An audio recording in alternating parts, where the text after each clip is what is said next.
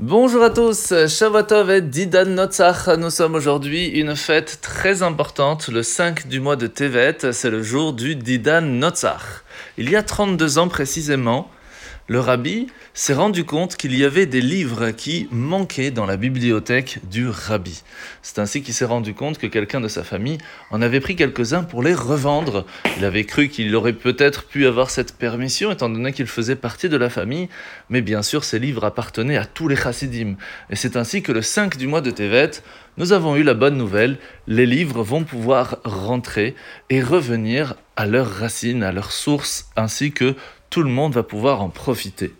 Il faut savoir que ce mot Didan Notzach vient d'un midrash ramené dans le Talmud, où nous ramenons l'histoire d'un roi Tova, comme une sorte d'esprit ou d'ange bon, qui protégeait le fleuve d'un village, qui un jour va aller voir le sage de la ville en lui disant qu'il y a un autre ange, un autre esprit qui vient pour essayer de changer cela en essayant de faire du mal aux personnes qui habitaient dans ce village.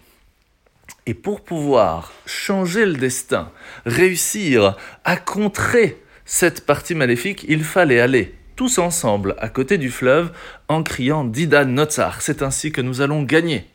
Et c'est ce qui s'est passé. Baruch Hashem, à ce moment-là, tout a changé. Il faut savoir qu'aujourd'hui, quel que soit le problème, nous avons la possibilité de changer tout cela, de contrer cette partie maléfique qui embête le monde aujourd'hui avec cette phrase de Didan Notzach. Donc on va le dire tous ensemble. Didan Notzach. Aujourd'hui, dans le Tanya, nous sommes dans le chapitre 7. La Nourazaken nous a expliqué hier que lorsque l'on va manger quelque chose, ça peut être cachère, mais on peut des fois aussi en profiter. Ce n'est pas interdit en soi, prendre une bonne glace ou autre. Le problème, il est que lorsque nous mangeons, nous profitons de la vie simplement pour notre plaisir personnel, cela n'est pas du tout divin. On est bien d'accord, c'est plutôt instinctif, animal. Ce qui fait qu'en soi, cela ne va pas permettre à l'aliment ou au plaisir que l'on vient d'avoir à devenir plus spirituel. Et la question va être comment réussir à le ramener à un niveau plus grand? C'est la teshuva, hein, ce qui va permettre le jour où on va prendre la bonne décision de refaire exactement la même chose, mais pour une raison meilleure, comme par exemple manger avec plaisir, mais pour Shabbat, ou pour les fêtes, ou pour avoir l'envie et, et, le plaisir d'après mieux étudier ou aider quelqu'un. Dans ces cas-là, oui, cela va donner une raison à ce plaisir. Par contre, il faut faire attention. Cela ne parle que si nous parlons d'un aliment qui est permis. Parce que si cet aliment que nous parlons est complètement assourd, interdit, il n'est pas cachère, quelle que soit la bénédiction que l'on va faire, quelles que soient les bonnes raisons qu'il y a derrière, cela va être complètement emprisonné du mot assour, de bête assourim, la prison, et ne pourra pas pouvoir remonter. Et malheureusement sera ancré dans cette partie qui est une clipa, une écorce qui ne va pas permettre de pouvoir remonter. Pour pouvoir le faire, ce ne sera que grâce à une teshuva, mais à Varaba, c'est une teshuva très forte, par amour total envers Dieu, que l'on pourra réussir à faire remonter les quelques petites étincelles qui seraient ancrées à l'intérieur de cette partie-là. D'où l'importance de faire attention de manger cachère avec la bénédiction et après bien sûr d'y donner une raison.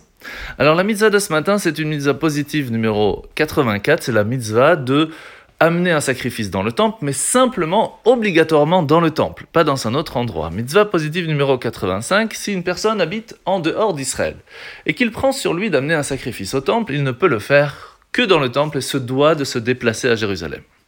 Mitzvah négative numéro 90, 90, c'est l'interdiction même de préparer l'animal, donc de lui faire la shrita, de lui enlever la vie, en dehors du temple. On doit tout faire dans le temple à Jérusalem.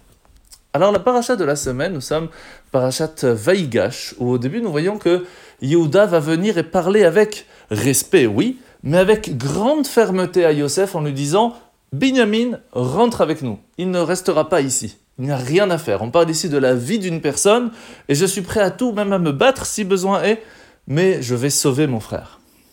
Nous voyons ici que Yosef, Yehuda pardon, n'a pas hésité une seconde à parler durement à Yosef il a d'emblée, avec fermeté, parlé sans diplomatie, sans rien. Pourquoi? Parce que l'interlocuteur qui est devant nous lorsque l'on parle de sauver la vie d'une personne doit sentir que l'engagement que l'on a, il n'est pas motivé ni par d'arrière-pensée, ni par des intérêts personnels, ni politiques, ni financiers.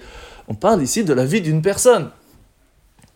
Eh bien, de la même façon, on doit savoir que la vie d'une personne de la communauté juive, c'est pas seulement la vie matérielle du corps, c'est aussi la vie spirituelle, la vie morale, la vie divine, la vie du judaïsme. Et lorsque nous voyons qu'il y a un enfant qui est en péril parce que son judaïsme n'est pas connu, parce qu'il ne vit pas dans cette partie-là, on se doit nous aussi de savoir que l'on doit parler, on doit faire tout, on doit être prêt à se battre pour pouvoir aider à ce que chaque personne de notre communauté puisse connaître le judaïsme, puisse vivre comme le judaïsme. Et c'est important parce que l'on parle ici de l'âme d'une personne de notre communauté. Et c'est pour cela que Yehuda nous montre le chemin, nous montre l'exemple. Lorsque l'on parle où la vie d'une personne est en jeu, on y met toutes ses forces. Bonne journée à tous et Chag